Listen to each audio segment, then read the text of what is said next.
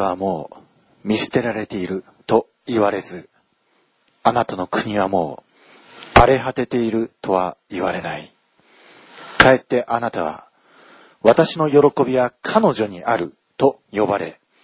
あなたの国は夫のある国と呼ばれよう。主の喜びがあなたにあり、あなたの国が夫を得るからである。若い男が若い女をめとるように、あなたの子らはあなたをめとり、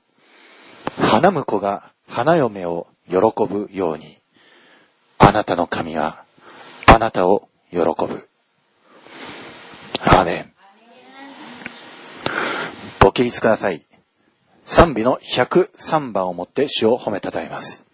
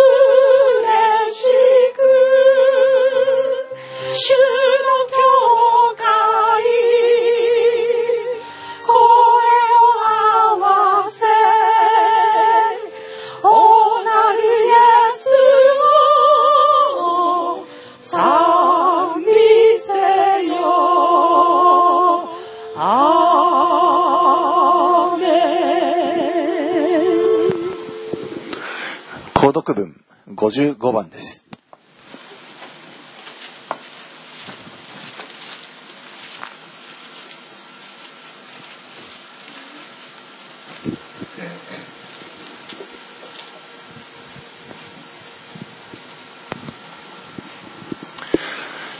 購読文55番。対抗説。縄文を通れ。通れ。民の道を開け。盛り上げよ。土を盛り上げて広い道を備え、石を取り除け。諸国の民に向かって旗を掲げよ見よ、主は地の果てにまで布告される。娘シオンに言え、見よ、あなたの救いが進んでくる。う。見よ、主の勝ち得られたものは身元に従い、主の働きの実りは見前を進む。彼らは聖なる民、主にあがなわれた者と呼ばれ、あなたは尋ね求められる女、捨てられることのない都と呼ばれる。荒れ野で叫ぶ者の声がする。主の道を整え、その道筋をまっすぐにせよ。谷はすべて埋められ、山と丘は皆低くされる。曲がった道はまっすぐに、凸凹の道は平らになり、人は皆神の救いを仰ぎ見る。アーメン。使徒信条を告白します。使徒信条。我は天地の作り主、全能の父なる神を信ず。我はその一人子、我らの主、イエス・キリストを信ず。主は精霊によりて宿り、乙女マリアより生まれ、ボンテオ・ピラトのもとに苦しみを受け、十字架につけられ、死にて葬られ、黄泉に下り、三日目に死人のうちより蘇り、天に昇り、全能の父なる神の右に出したまえり、賢より来たりで、生ける者と死にたる者と裁きたまわん。我は精霊を信ず、聖なる行動の教会、聖との交わり、罪の許し、体の蘇り、とこしえの命を信ず。アーメン。昭栄107番です。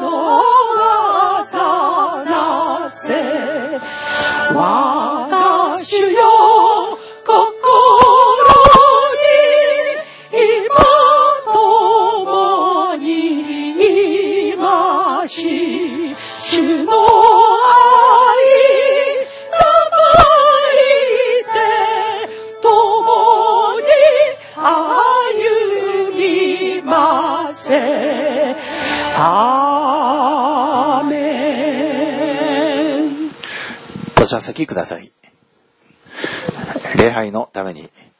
渡辺若子働き人、お祈りをお願いいたします。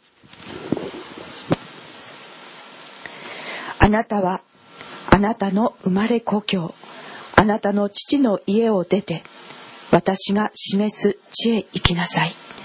そうすれば私はあなたを大いなる国民としあなたを祝福しあなたの名を大いなるものとしよう。あなたの名は祝福の祝福となる。あなたを祝福する者を私は祝福しあなたを呪う者を私は呪う。地上のすべての民族はあなたによって祝福される。アーメン。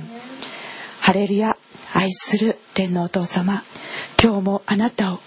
私の父と呼ぶことができますことを感謝いたします。あなたはイエス・キリスト御子なるイエス様。私たちをあがなうために御子なるイエス様をこの世に送ってくださいました。救いの御子となるために赤ちゃんとしてお生まれになりその緑子を私たちは抱くことができるようにあなたが与えてくださったことをありがとうございます。今日今日もイエス様なる御子なるイエス様なる。本当にその命をいただきこの命によって歩みあなたの示されるあなたの御心を行うことのできるものとして主を私たちを召し出し私たちを呼び私たちをあなたの御心を行う器と書いてくださることをありがとうございます。アブラハム一人をあなたは選び呼び出し召し大いなる国民このアブラハムによって救いをもたらすためにその道を与えてくださったことをありがとうございます。私たちもまたあなたに呼ばれるものとして呼ばれているものとして今日ここに来このところに来させていただきました。このところであなたに喜ばれる礼拝を礼と誠をもって全てを尽くしてあなたに捧げあなたを礼拝するものとして主をどうぞ今整えてください。アーメンあなたの尊い血を流されたその血をもってあらゆる罪を清め取り除いてください。アーメン主よあなたの見舞いにはしもべとしてあなたの見舞いにひれ伏す者としてその耳を開く者としてどうぞ主をあなたの血を今振りかけてください。注いでください。この耳に注いでください。あなたの御声のみを聞く耳とさせてください。主を感謝いたします。あなたの尊い愛と慈しみを憐れみを感謝いたします。十分にあなたにいいているこの恵みをまた再びあなたに返しまたあなたが与えてくださるその示し御言葉をいただいて今日帰ることができますように。アーメンこれからの時もあなたの御手に委ねます。全てを作られ全てを見渡し全てを収められているその御手にこれらの時をお委ねしイエス様の支配のもとに置きイエス・キリストの皆によってお祈りいたします。アアーメン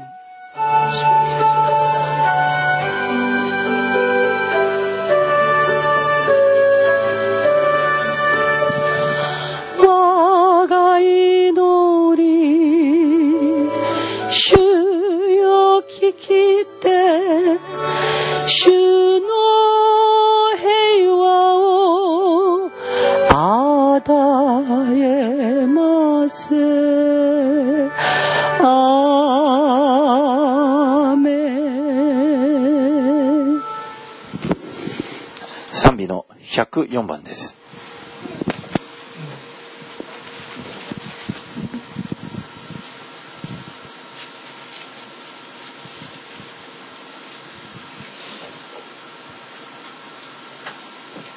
主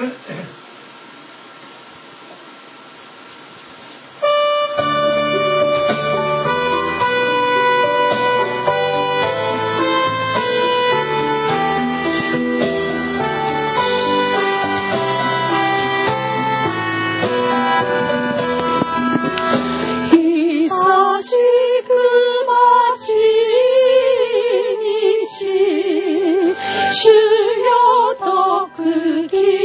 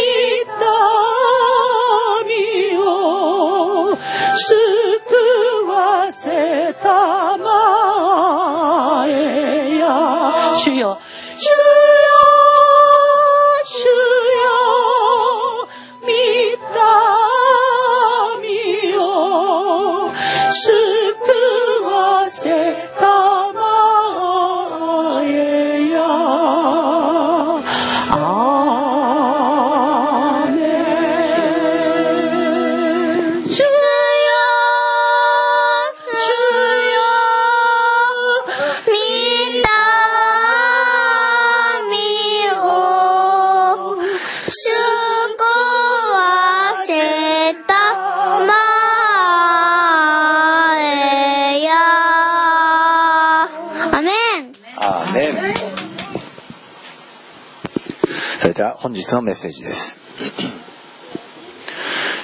今日恵みをいただく御言葉はマタイによる福音書の2章13節から15節です。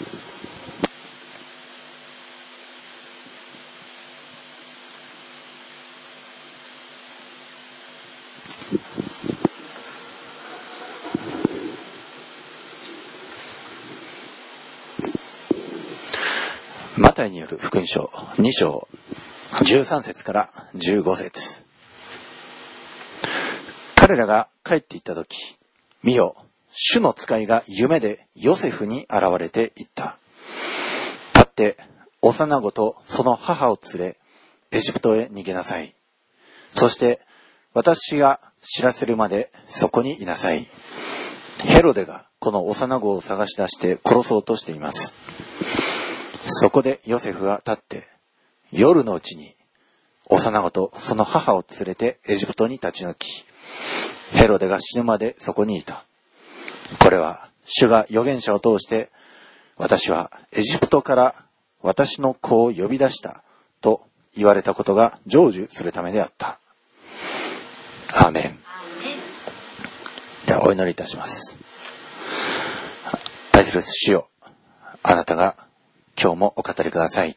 我らは聞いております。あなたの恵みあなたの命をいただくために見舞い集いし生徒たち一人一人にあなたが今日豊かに報いてくださいますように。しもべの唇を支配しこれに預かる一人一人の耳を通りよくして天からの命そのものを豊かにいただかせてください。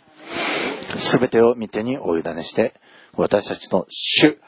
イエス・キリストのお名前によってお祈りいたします。アーメン。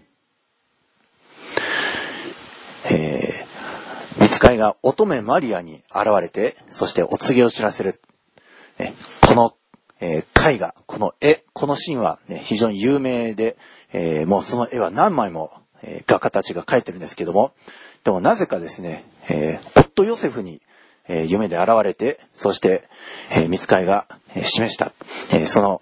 絵画は少ないんですね。で、乙女マリアに見つかいが現れた回数と、夫ヨセフに見つかいが現れて、えその回数どちらが多いか。これ圧倒的にヨセフの方が多いんですね。えー乙女マリアに、ね、見つかいが現れて、そして御心が示された場面、また未婚の時、まだ婚約という期間において示されたんですけども、しかし結婚してからというもの、夫ヨセフの方に見つかりが現れて、ね、マリアには示されない。そして、ね、夫ヨセフに主が御心を示されて、ね、言葉を与えられ、そしてヨセフはその主から与えられた言葉をマリアに伝えて、マリアはそれに、えー従順するという形。ねそれが、えー結婚した後の、えーその、このマリア・ヨセフ、えーこの一家の、えー導かれ方の成り立ちとなりました。ねマリア、ね、せっかく見つかいが一度現れて示されたから、ね、マリアとヨセフ両方に見つかいが現れて、で、それで、ね、教えてくれれば、ね、マリアの方も、えーちょっと納得がいく形かと思うんですけども、でも、あえて夫ヨセフだけに見つかいが現れて、そうして導かれたのには、ね、理由があるんですね。先週見ました。せ家の中において、ね、権威や上下関係がある。えーその中において、ね、男性、えー夫が、えー一家の主人、大黒柱であり、そして、ね、妻は、えー妻の頭は夫である。そして夫の頭はキリストです。これが権威の順位です。そして、ねこのマリアとヨセフ、えイエス様という、ねイエス様、赤ちゃんイエス様、ね幼子から大人に成長するまで任されたこの男女、彼らはこの権威に忠実に従っておりました。ね、それに引き換えアダムといえば、ね、先週見ましたね、えーもう本当にことごとく頭に逆らっておりました。でまず妻は夫を堕落させ、で、夫は、ね、妻のせいにして、で、それで、ね、神様に対しても、あたかも神様が与えたこの女のせいで、みたいな、そんな言い方をしてます。ね、そのようにして、ことごとく権威に、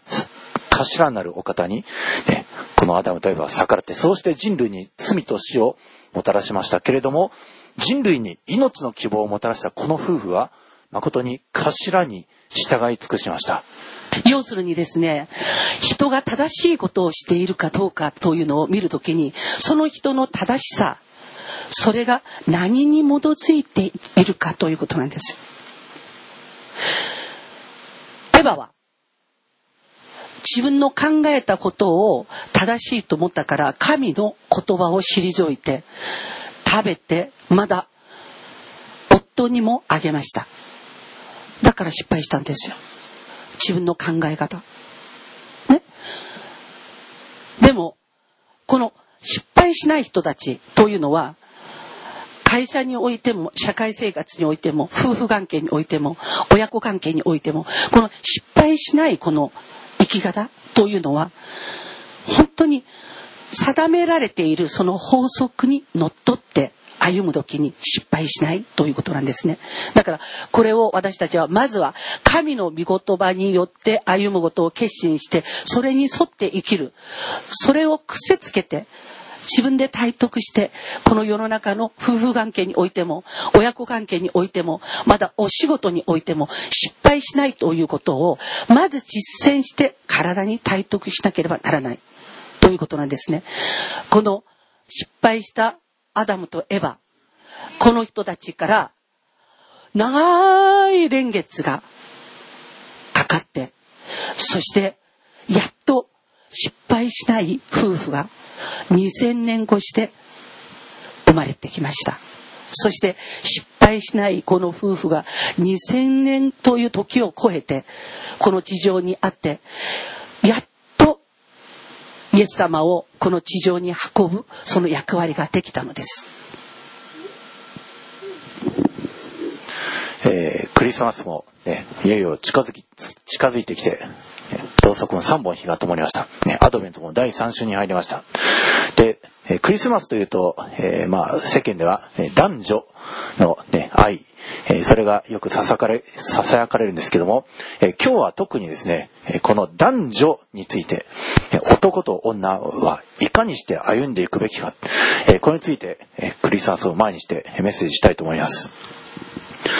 え神様はこの世界を創造されました。全世界をね、えー初めは天と地を創造され、また水と海を、ねえー大空と分けられ、そのようにして一つ一つ無秩序だった世界に秩序を、ね、区別、えー、ものを切り分けることによって区別していきました。そして、ねえー木々が、草が生まれ、また動物たちが作られ、そして最後に人が作られたんですけども、で、人が作られる次第において、まず、神様は男を先に作られました。えー男性が、ね、先に作られて、そして神様は、ね人、その神様の見てでもって、ね、泥をこねて、泥を人の形に作って、そして、その作られた人の鼻に息を吹き入れたところ、人は生きるものとなった。人は特別な存在です。他の創造物に比べて、神様ご自身が見てでもって、形作り、そしてその花に、主ご自身の息吹、えーヘブライ語ではルアハって言うんですけども、これは霊です。主ご自身の霊が、ね人の鼻に吹き込まれて、そして人は生き物となった。で、こうして、えーまあ、全被造物が、え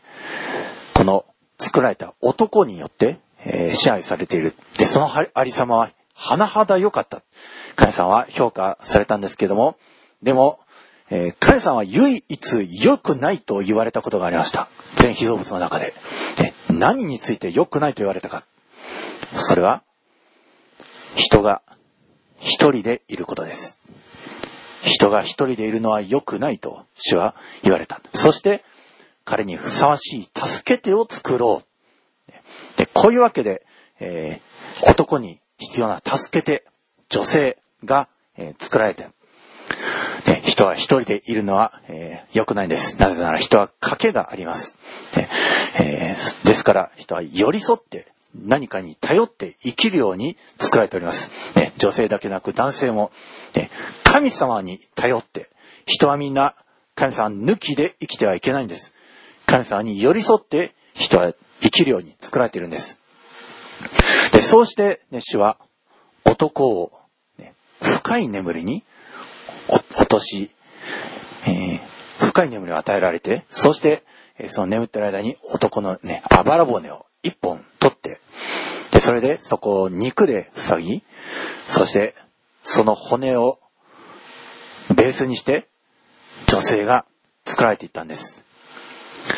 ね、女性は非常に、え全被造物の中で特殊な存在なんですね。全被造物はね、土から作られて土に帰ると、えー伝道者の書に書いてあるんですけども、でも女性だけが、ね、土からでなく、男性のあばら骨から作られている。ね非常に特殊な存在ですね、女性というものは。えーまあもう、本当に、えー羨ましい限りなんですけども、でこのようにして女性、男性と女性が作られて、そして女は男を元にして、ね、男性のために作られています。えー第一コリントの手紙の11章を開きたいと思います。第一コリントの11章7節から、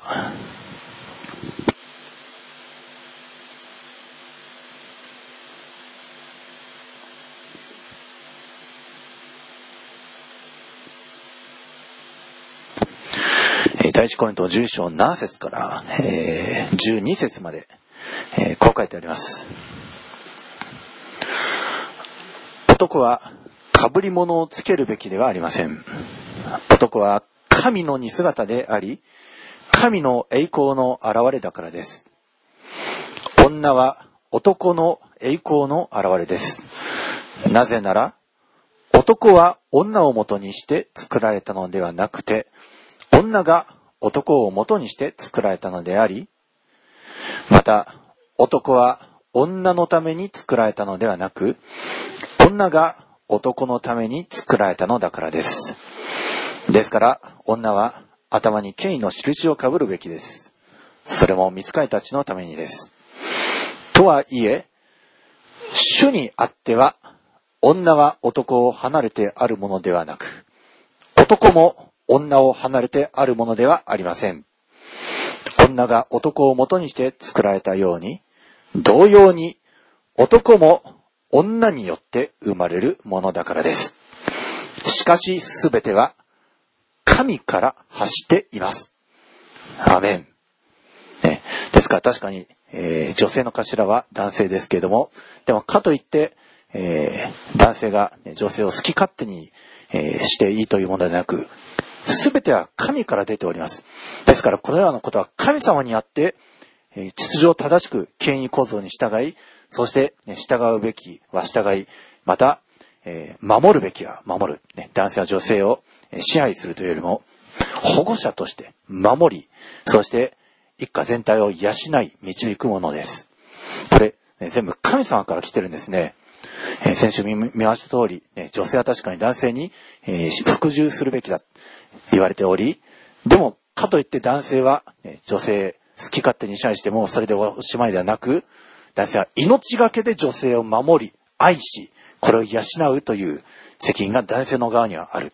ね、ですから、男性の方が責任重大であるわけですね。要するにですね、奥様がよろしくない時っていうのは自分の骨がよろしくないっていうことなんです。ちょっと耳が痛いかもしれないけど。骨がよろしくないっていう骨の茶色がよろしくない。ね。だから、どうすればいいの？ね。主よ、しっかり飲むべき時に私は吸入飲んでませんでした。骨強くするんでしょ？ね。で、奥様という子ね、このあの、肉の中の肉、骨の中の骨を強くするために、見言葉の父、聖なる父、これをしっかり旦那さん飲んどくべきなんですよ。ここに行くとは思わなかったね。見言葉の父、これを男性の方がたくさん飲むべきなんですよ。カイト飲んでるよね。見言葉をたくさん飲んでるよね。そう。あの、いい旦那さんになると思いますよ、この子は。4歳でたくさん飲んでるから。見言葉の父をね、聖なる父を、この単難となる人がたくさん飲むとどうなるかって言ったら、奥様が健やかになる。肉の中の肉、骨の中の骨となって、本当に自分のこの一本取られたところを主が肉で埋めたって書いてあるんだけど、一本取られたところを本当にね、このしっかりとした旦那さんの見言葉の養いがあるということになっちゃうと、奥様がこの脇腹の抜かれたところのこの埋める、そのね、肉の役割がよくできるとね、と思いますよ。だから、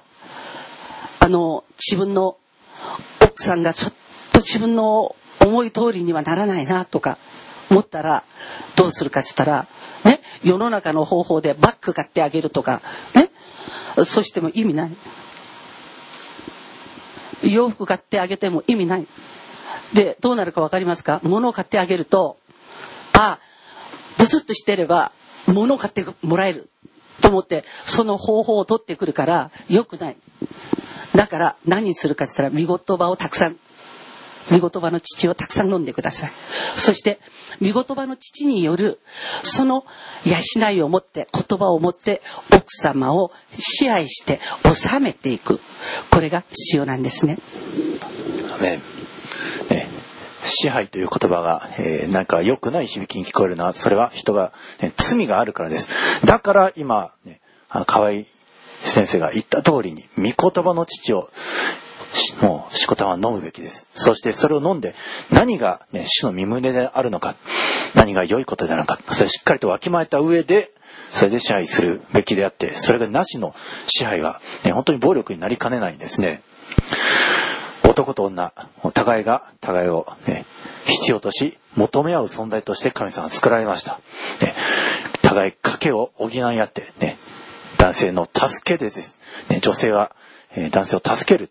男性には賭けがありますから、だから女性が必要です。そして女性も、ね、守られるべき、えー、存在が必要ですから、男性が必要です。で、まあ、神様がこのように作られたんですけども、え、しかし昨今ですね、え、この価値観に相逆らう価値観が湧き起こっております。え、男性も女性も、ね、あの、同じ立場、権威的には一緒だ。え聖書では違うんですね。けれども、あの、一緒だ。そして男と女、え互いが、えもう独立して、それぞれが自由な、ね、立場として、え歩んでいくべきだ。ね、男と女というその、えーえー、性の、えー、思考だけでなく、男と男、ね、女と女、これもありなんだ。ね、このような価値観、これ、えー、悪魔、サタンから来ております。悪魔、サタンのその、えー、方向性は独立すること、ね、自分が神になること、えー、平等になる。ね、悪魔、サタンは、ね、なんだ、神と、神がなんであんな高いんだ、ね、自分と平等になれ、ね、そういう価値観なんですね、悪魔、サタンは。でも、この世の中、権威構造で成り立っております。神様の、その作られた創造の本性、男と女は、それぞれが、互いを必要とし、また互いを支え合って生きて、互いが求め合って生きる。そして、互いが互いの必要を補い合う。これが神様の創造の本性ですけども、それに対し悪魔サタンは独立して神、自分が神になって、支配の、え、何かその束縛から逃れよう。それが悪魔サタンの方向性です。ですから、えー、昨今のその同性愛とか、そういったものは、悪魔サタン由来の本当に意味嫌うべき考え方です神様はもともと人を男と女とに作られたでそうして、えー人間は神様と共に生きるように作られております。そういう風になってるんです。だから、人は別に聖書を知らない人でも、ね、神様を知らない人でもなぜか人、ね、神様を求めるように生きてるんですね。あの全世界の遺跡からは、ね、神の、えーそういう遺跡が、えー発掘されてる。人は全世界神様を求めるように作られておりそして人はもともと生まれつき男は女を女は男を求めるように作られています。これ全世界共通ですね。だって神様がそう作られたからです。それになんで人間はあえて、ね、歯向かって不自然なことを、えー作り出そうとするかそれは悪魔サタンに惑わされるからです皆さんね、本当に今、あの、結婚している人たちは、これからの自分たちの結婚生活の女であり、男であり、妻であり、夫であるこの関係、これをね、もう本当に見言葉に基づいて、まず、信じている自分から見直していくべきなんですね。で、まだ独身であられる皆さんは、何をするか。そしたら、ね、あの、未来の夫に対して、従っていくその、あの、本当に、その、そのものを自分で体得して、私は結婚したら、こういうふうにする、こういうふうにする、こういうふうにすると、自分でそれをね、もうちゃんと計画した方がいいですよ。最近の人たちっていうのは、えっ、とですね、昔は親から、あの、習ったものなんですね。結婚したら、夫にはこうしなさい、ああしなさい。ね。親たちにはこうしなさい、ああしなさい。で、身内にはこういうふうにするんだよって。親からしっかりとそれを学んでから結婚というプロセスに、あの、至ったんですけど、今は親に習う子もほとんどいなければ、えっと、親がちょっと教えようとしても、うるせえってなっちゃう。だからどうするかって言ったら今の結婚生活がすごく離婚率が高いじゃないですか。なぜかと言いますと結婚に対してのそのあのプロセスが全然踏まれていない。そして習うべきものを習っていないから身勝手に自分本位で結婚をして結婚生活を知ってしまうからどうしても人はあの離婚してしまう。ということなんですね。結婚というのは何かっつったら、お互いの不足を補い合いながら尊敬し合って、そして女性の方は夫に対して服従があの定められていて、夫は服従するその妻のために、自分の命を差し出してまでその妻を守らなければならないということがこの結婚のプロセスなんですけどこういったもの全部をもう省いてしまったから省いてしまったからどうしても結婚生活というのがあのしっくりといかずに今も世界中で離婚離婚離婚ということが今もうたくさんはびこっているんですね。だからどうするかって言ったら今結婚していない人たちは女性であるならば未来の夫に対してしっかりとついていくその準備を整えてください。そして服従するということもそれも主にあって整えてください。そして未来の夫がキリストにある夫でありますようにそしてキリストにある一本骨としてその人に嫁ぎそしてその人の脇腹に収まることができますようにと祈っていかなければならないと思います。ですから、主はまず男性を作られ、そしてその男性のあばら骨から女性が作られている。ですから、女性がもともといた場所というものは男性の脇の下なんですね。男性の、ね、懐深く、奥深く、ね、肉に包まれて、そして、え男性と一体であった。それが、もともと女性が、えいた、ね、出所元ですね。ですから女性は、ね男性の腕に包まれ、ね男性のその肉体に包まれている、えーその時が非常に、えー最も安心する、えーところです。なぜならそこが本来の居場所であるからですね。えー女性が男性のその覆いに包まれている、えこれ、えー聖書の中で結構出てくるんですね。えー例えば画家書の2章の方でも、えまあ、画家書、ねえー愛し合う男女の、ね、その結婚の成り立ちが、えー示されてるんですけども、まず画家書の2章の、えー3節からのところをお読みします。私の愛する方が若者たちの間におられるのは林の木の中のリンゴの木のようです。私はその影に座りたいと切に望みました。その実は私の口に甘いのですねえー女性が男性の影に座りたい。男性が甘いリンゴの木のようだ。私はその影に座りたいんだ。この女性は言っておりますし、また4節あの方は私を主演の席に伴われました。私の上に翻るあの方の旗印は愛でした。えーえ自分の上に翻っているものがある。ね、それは愛という旗印です。自分の上に愛という旗印、それがあって、それに覆われている。これ非常に、えー女性にとって、えー幸いな時です。えーまた、えーまあ、5節から、干しぶどうの菓子で私を力づけ、リンゴで私を元気づけてください。私は愛に病んでいるのです。ああ、あの方の左の腕が私の頭の下にあり、右の手が私を抱いてくださると良いのに。ねえーこの女性は、ね、あの方の左の腕が自分の頭の下にあることを望んでいます。ですから男性の左の腕に、ね、えー腕枕されている状態ですね。そして右の手で、えー抱いてくださると良いのに。えそれを女性は望んでいる。えですから女性が男性に包まれるということ、えーこれは、えー女性の望むところなんですね。あの、ルツも、えー言ってます。ルツはボアズに、どうぞあなたのその衣の裾を広げて、このはしためを覆ってください。あなたは、買い戻しの権利のあるお方です。ね言ってますね。えールツが、えーボアズにね、あなたの衣の裾を広げてください。えーユダヤの方では衣、えーそれは、えーまあコートみたいなものですけども、時に布団になるんですね。布団。ですから、男性と女性が同じ布団に、えーくるまれてる。これが本来、まあ、あるべき姿です。ねですから、どうぞ夫婦の方は、ね、あの、同じ布団の中でくるまる。これが本来あるべきですので、えーこれをするべきです。あのね、私、あの、周りの方々がね、あの、うち別々に寝てるよって言ってる人が結構多いのが、あの、日本に来て分かってびっくりしました。あのね、韓国の方は夫婦があのクリスチャンであってもクリスチャンじゃなくても同じ布団なんです。ねことなんだけど日本に来てねうち別々だよって言ってる人が非常に多かったんでびっくりしました。あのね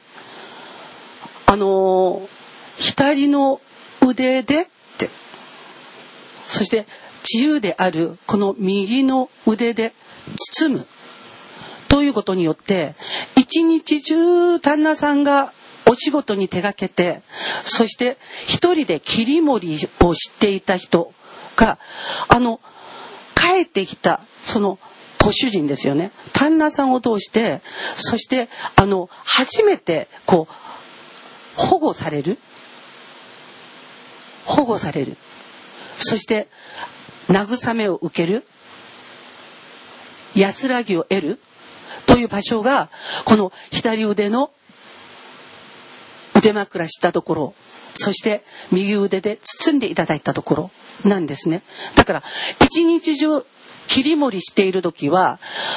女の主人として生きているんですよ女の人は。ね、買い物したり、ね、家族のためにあれこれを計画を立てたり作ったり、ね、だから一日中切り盛りをしてて女主人として一日中いるんですけれど旦那さんが帰ってきた時に初めてあの保護者を得てもうもう自分があの女主人じゃなくて使える人になればいい。でこのプロセスが正しくなされている夫婦っていうのは本当に幸せなんですね。奥さんはあの旦那さん帰ってくるの指折り待ってるんです。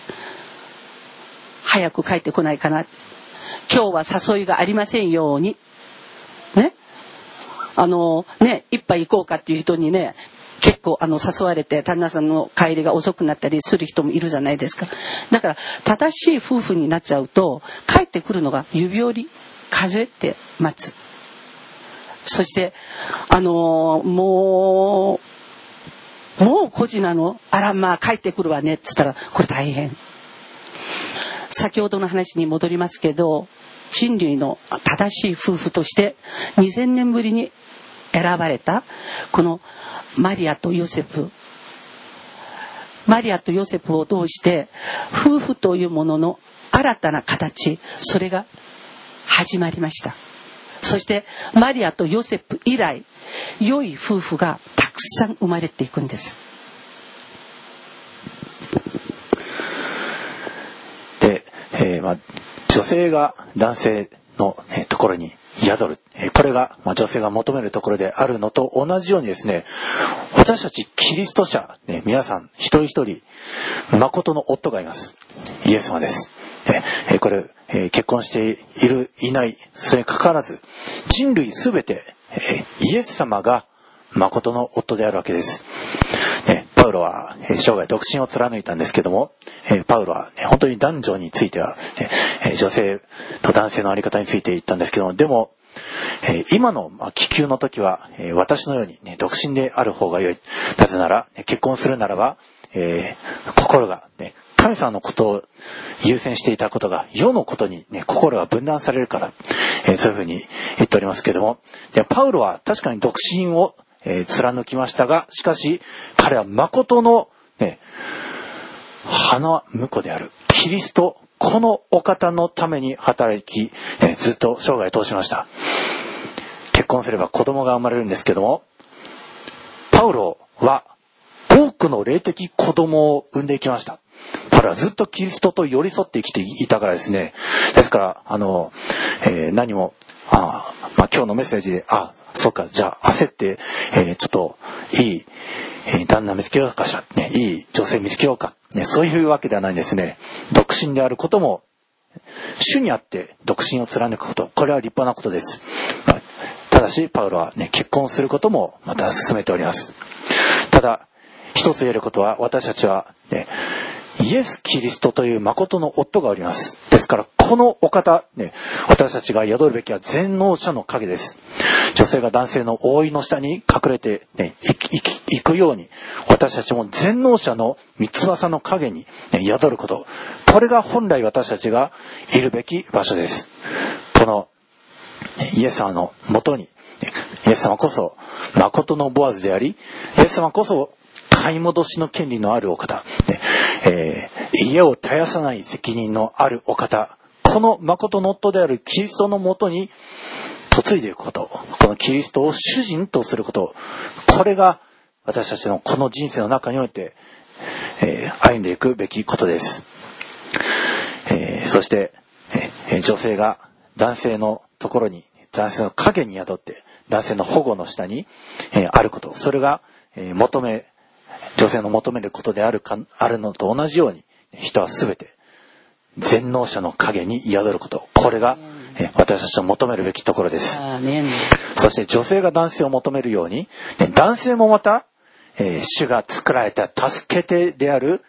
女性を求めるものですね。えー聖書にも書いてあるんですけども、えー冒頭でお読みしましたのは、えーイザヤ書の62章です。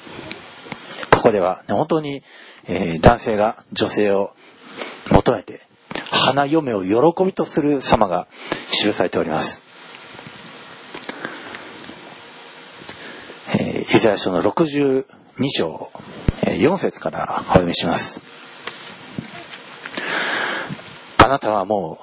う見捨てられていると言われず、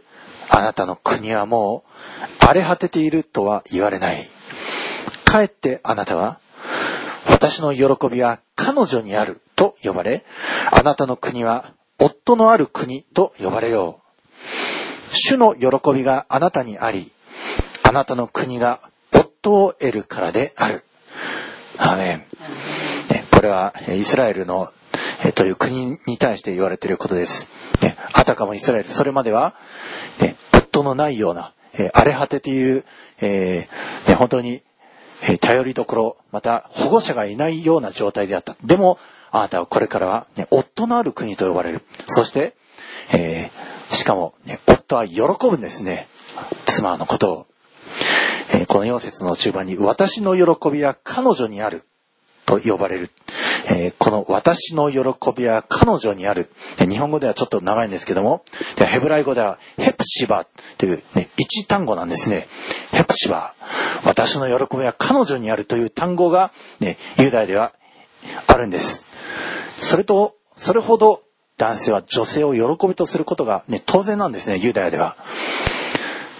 女性を、ね、男性は喜びとします。ね女性は男性の冠である、ねえーコリント書に書いてあるんですね。だから男性は、なんか、えー女性を冠として連れて歩きたいものなんですね。そして、えーこの5節若い男が若い女をめとるように、あなたの子らはあなたをめとり、花婿が花嫁を喜ぶように、あなたの神はあなたを喜ぶ。アメン。えーね、あなたの子らはあなたをめとり、えーちょっと不思議な表現ですけど、子、えーヘブライ語ではベン、えー子孫とか、えあるいは孫とか、ね、国とか、えその意味もあります。ですから、あなたの子、ね、あなたから生まれ出る者たち、それがやがて国々となって、えーその子孫たちがあなたのことをめとる。まあ、めとるというのは保護するですね。ですから、皆さんが産むものが皆さんを保護するものとなる。若い男が若い女をめとるように、あなたの子らはあなたを、ね、保護し、そして花婿が花嫁を喜びとするように、あなたの神はあなたを喜ぶ。ね花婿は、ね花嫁を喜びとします。ね、あの賛美の中で、花嫁は待っています。花婿が来られるの、ね、あるあるんですけども、それと同じように、ね、花婿もまた待ち望んでいるんです。花嫁が整えられることを。ね、花嫁修行皆さんしてるでしょうか、ね、女性の皆さんは、ね、未婚の女性は花婿が迎え入れられるために修行してるでしょうかそれと同じように、キリスト者はみんな、ね、この誠の花婿に迎え入れられるための花嫁修行をするべきなんです。ね、もし、え皆さんが、ね私もキリストとの結婚が決まってるからって言って何もしない。えこれ、ダメなんですね。あの、10人の乙女の例え話皆さんご存知でしょう。ね、5人は賢く、5人は愚かでした。ね5人は、花婿がいつ来てもいいように、灯火と一緒に油を用意していた。けれども、ね、愚かな5人は、えもう、ね、自分が嫁ぐことは決まってると思って、ね、花婿は大体このぐらいの時に来るだろう。まさか夜には来ないだろう。私が、ね、ですから、この愚かな5人の花嫁は、自分の時間で来てるんですね。えー賢い花嫁は主人の時間で生きていました。だから主人がいつ来られてもいいように灯火と一緒に油を用意していたが、でも愚かな5人は油を用意していませんでした。普通家でもですね、旦那さん帰ってくる前に綺麗に掃除しとくでしょ？それで、じゃないと帰ってきた時に、一日中何やってたんだ？って怒られるから。でしょ？キリストの花嫁である私たちもしなければならないことがあるんですね。キリストの花嫁である私たちがしなければならないことは、自分が結婚してキリストに嫁ぐ時に着るその花嫁衣装、それを紡いでいかなければならないんですけれど、その花嫁衣装を紡ぐために必要なものというのは何かっつったら、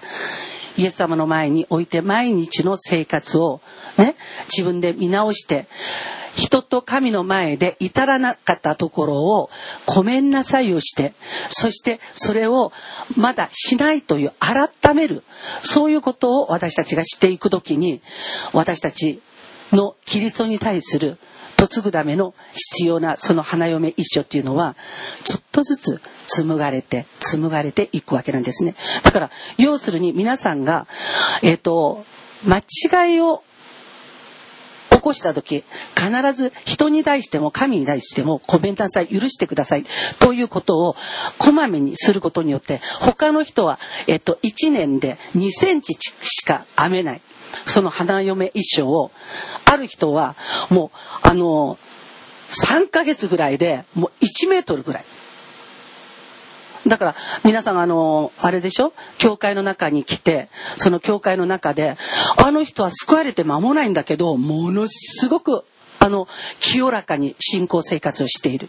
ね、素晴らしい信仰生活をしている。これね、その人の悔い改めているその力なんですよ。で、キリストの花嫁らしく整えていこうというその志が他の人より何倍も何倍もあるから、その分口にしてその分自分の体に体得してその分改めてそれで他の人がやっと10年で2センチ積みましたって。ね？っていうことがその人はイエス様信じて間もないのにもう1メートルくらい紡いでしまうということなんですね。結婚するために結婚に必要なその整えを花花嫁修行それを私たちしなければなりません。そしてキリストに嫁いでいくためにまだ私たちもまだキリストの花嫁としてまだ整えなければならないものがただただあります。これなしにしていい結婚もできないしこれなしにして私たちがキリストの良い花嫁になることもできません。ですから花嫁は整えるものです。アダムのところにエヴァが連れてこられた時、ね、エヴァは神様の御手の中で、ね、整えられました。もともと一本の骨だったんです。骨のままではね嫁ぐわけにはいきません。ですから、ね、しっかりと主によって肉付けられて、ね、その御手の中で、えー、整えられていく。そうして整えられた末にアダムのところにエヴァが連れてこられました。アダムがその整えられたエヴァの様を見た時もう本当に感動して喜び叫んだんですね。これこそ今や私の骨からの骨。私の肉からの肉、ね、夫婦はですから同じ骨同じ肉、ね、それはあるべきです。漱石でもそうしそうでしたし黙示録でも同じなんですね。黙示録21章ではね。都エルサレムが夫のために飾られて整えられた花嫁のように天から、ね、神の身元から下ってくるのをヨハネは幻で見ました、ね、天からです夫のために飾られた花嫁のように整えられて神様のもとで、ね、ですから整えられるんです。皆さん花嫁修行は神様のもとでするものです。御言葉によって皆さん自身を整えるべきです。御言葉によって皆さん自身の衣を白くするべきです。皆さんどうあがいても自分で自分の衣を白くはできないんです、ね、世の中のどんな晒し屋でも、ね、どんな洗剤でも白くできないような白さをそれをするのはキリストの血です。イエス様の血をこれこそが皆さんを清くし白くし、ね、雪よりも白くするものです。そして皆さん自身御言葉によって整えられるならば皆さんはね花嫁の飾りそれが一個また一個と増えていくんですね、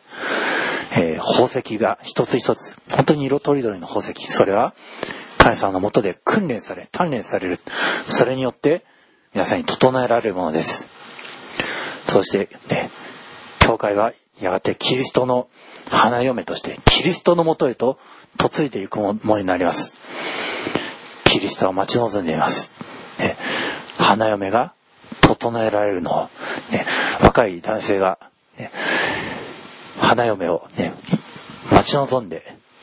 いるようにキリストも皆さんが整えられて、ね、教会が整えられてキリストのもとに嫁いでいくことこれを待ち望んでいます、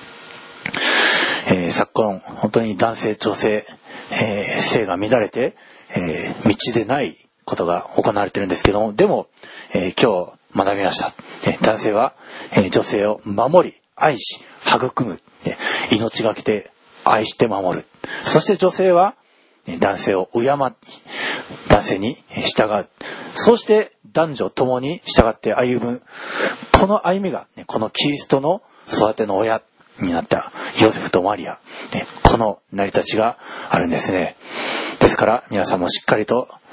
主にあって花嫁修行しましょう。ね、まだ結婚控えて、これから控えている男性女性は、しっかりと、ね、女性は、その将来の旦那さんに、ね、従うということを決心して、その水黒いをし、また男性は、ね、その将来の女性のために、え、守り、ね、命がけでこれを愛する。そしてもうすでに結婚しておられる、ね、男女は、そのように、ね、妻のために、夫のために、え、そのようにして、そして、また、えー、独身を、ね、貫く、えー、その決心がある方は、しっかりと誠の花婿であるキリスト、このお方に純粋に、ね、求める。えパウロは、今のこの世の終わりの気球の時は、ね、独身でいる方がむしろ良い、ねえー、そういうふうに言いました。でもこれはみんながみんなできることではありません。そのように定められている人がいるんですね。今、私たちはキリストのために、そして本当に従うべき権威、また寄り添うべき相手のために、その相手のために喜びとなって、皆さんキリストの喜びとなるために今整えて、また、えー、本当に女性は男性の喜びとなるために、男性も女性の喜びとなるために、そのように整えて歩むこれからでありますように、イエス様のお名前によって祝福いたします。アーメン。アーメンでは今いただきましたこの御言葉に従って今私たちも祈りましょうそれぞれがそれぞれの喜びとなるためにまたキリストの花嫁として整えるために今それぞれ祈る時を持ちましょう。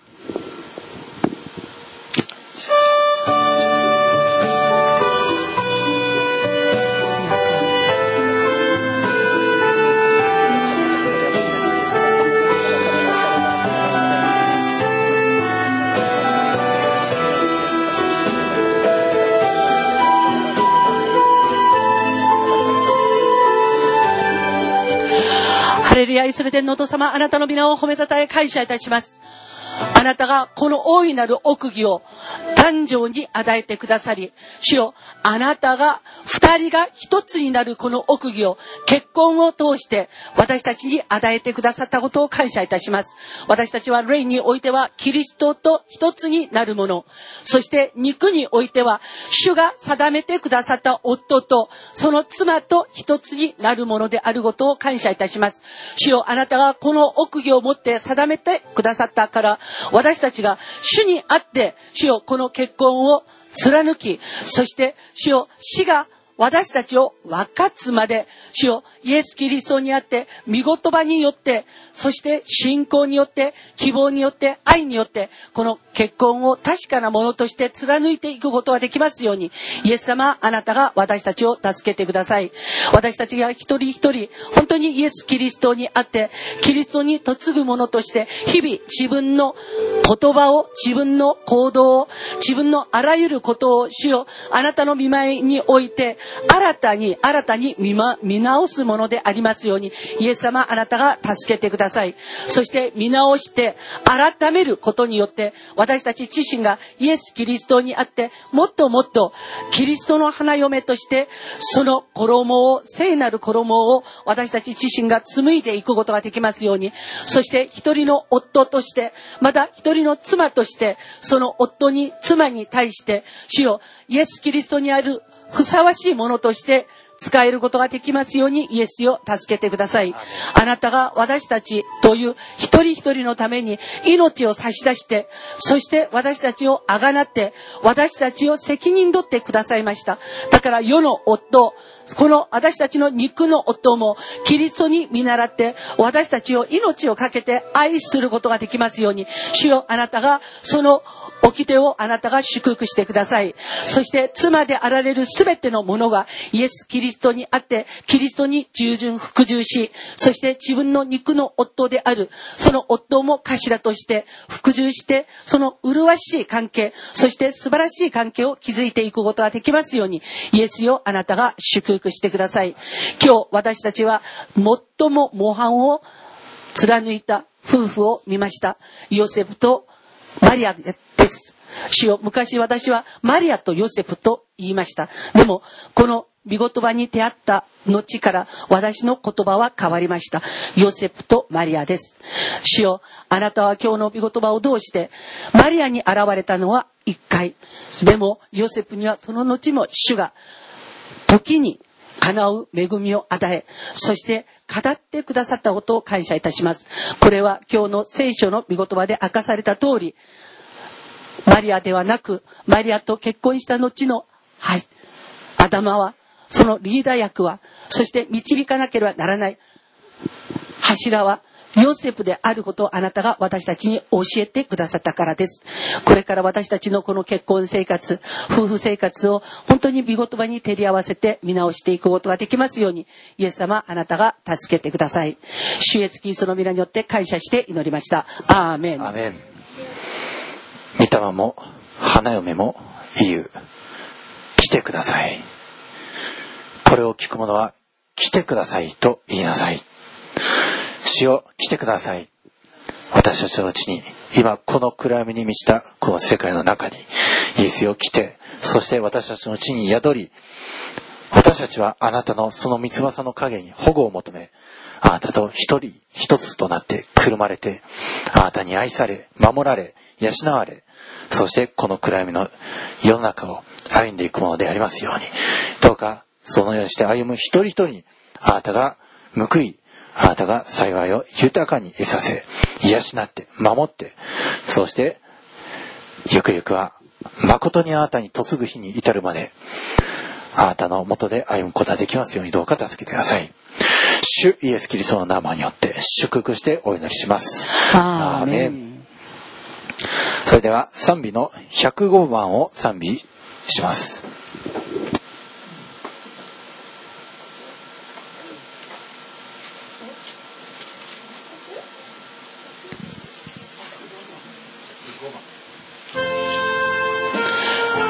105番です。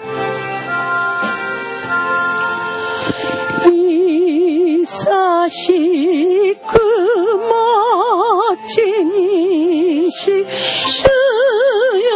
とくきたり時放ちた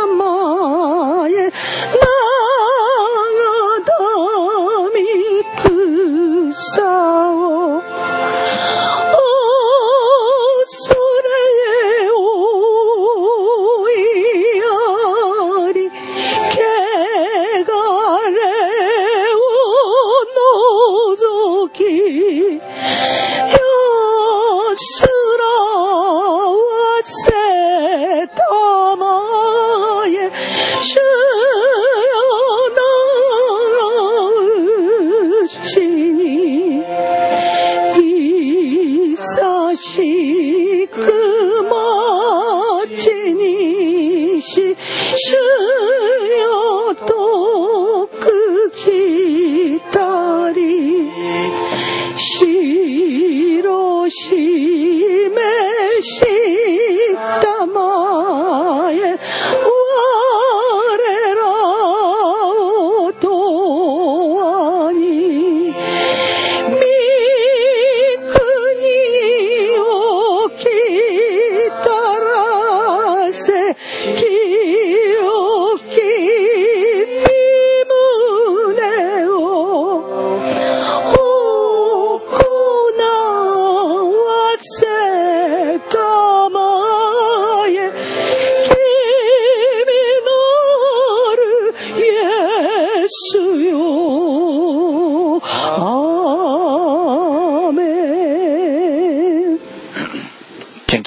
謝の祈りをします。主よあなたを慕い求めて、あなたを愛し、あなたから命をいただきたいと集いし、生徒たち一同が、その一人一人の感謝が、喜びがこのところに詰まっております。イエスをどうぞあなたがお受け取りください。あなたが一人一人に応えて、報いてください。あなたが一人一人のその命を豊かに祝福し、満たし、そして仕事を祝福してください。あらゆる病、あらゆる患い、あらゆる食い尽くす稲子をあなたが叱りつけ、あなたがどこかへ飛ばしてくださいますよ。そして、一人一人にあなたの命の豊かな喜び、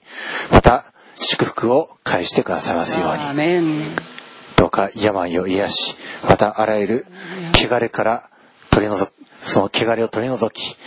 あらゆる誘惑から守られますように。アーメン。あなたの命の祝福を豊かに継ぐものであり、そして主よ、まだ未婚の男女にはあなたが素晴らしいイエス様にある伴侶を得させ、キリスト者としてのその家を立て上げていくマリアとヨセフのような家でありますように、今結婚しておられる夫婦の上にも、主よあなたがこのマリアとヨセフのような祝福された正しい権威関係において、また正しい男女関係におけるその夫婦でありますようにイエスを祝福してください。アーメン。また、この地上において伴侶を失ったあるいは独身を貫こうとしておられる一人一人に、あなたご自身が夫となって養い、守り、そしてあなたへのその純真をあなたが豊かにお受け取りになり、豊かな報いを得させてくださいますように、祝福を注いでください。今日いただきましたこの一つ一つの恵みに感謝して私たちの尊き主誠の夫であるイエス・キリストのお名前によって祝福してお祈りをいたします。アーメン。えそれではご起立ください。主の祈りを賛美いたします。